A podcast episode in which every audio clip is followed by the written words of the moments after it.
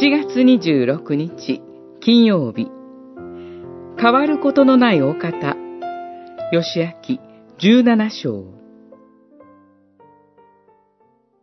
産地は森林だが開拓して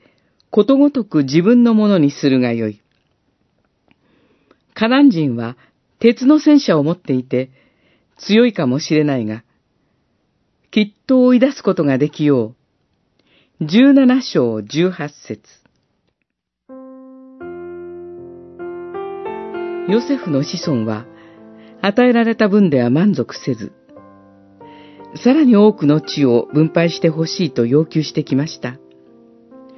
同族のヨシアに特別な恩恵を期待していたのかもしれません。そこで、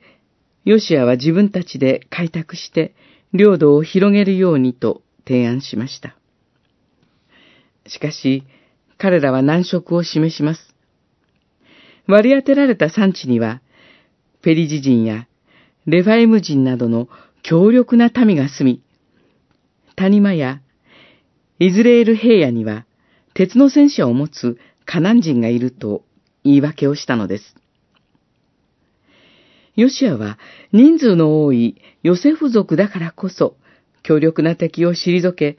新しい地を得ることができるという確信を持って励ましました。もちろん、ヨセフ族の力を過信してそう言ったのではありません。今まで祝福してくださったお方が、これからも変わることのない真実をもって祝福してくださることを信じきっていたからです。その変わることのない真実をもって、そのお方は今も生きておられます。私たちにとってイエス・キリストが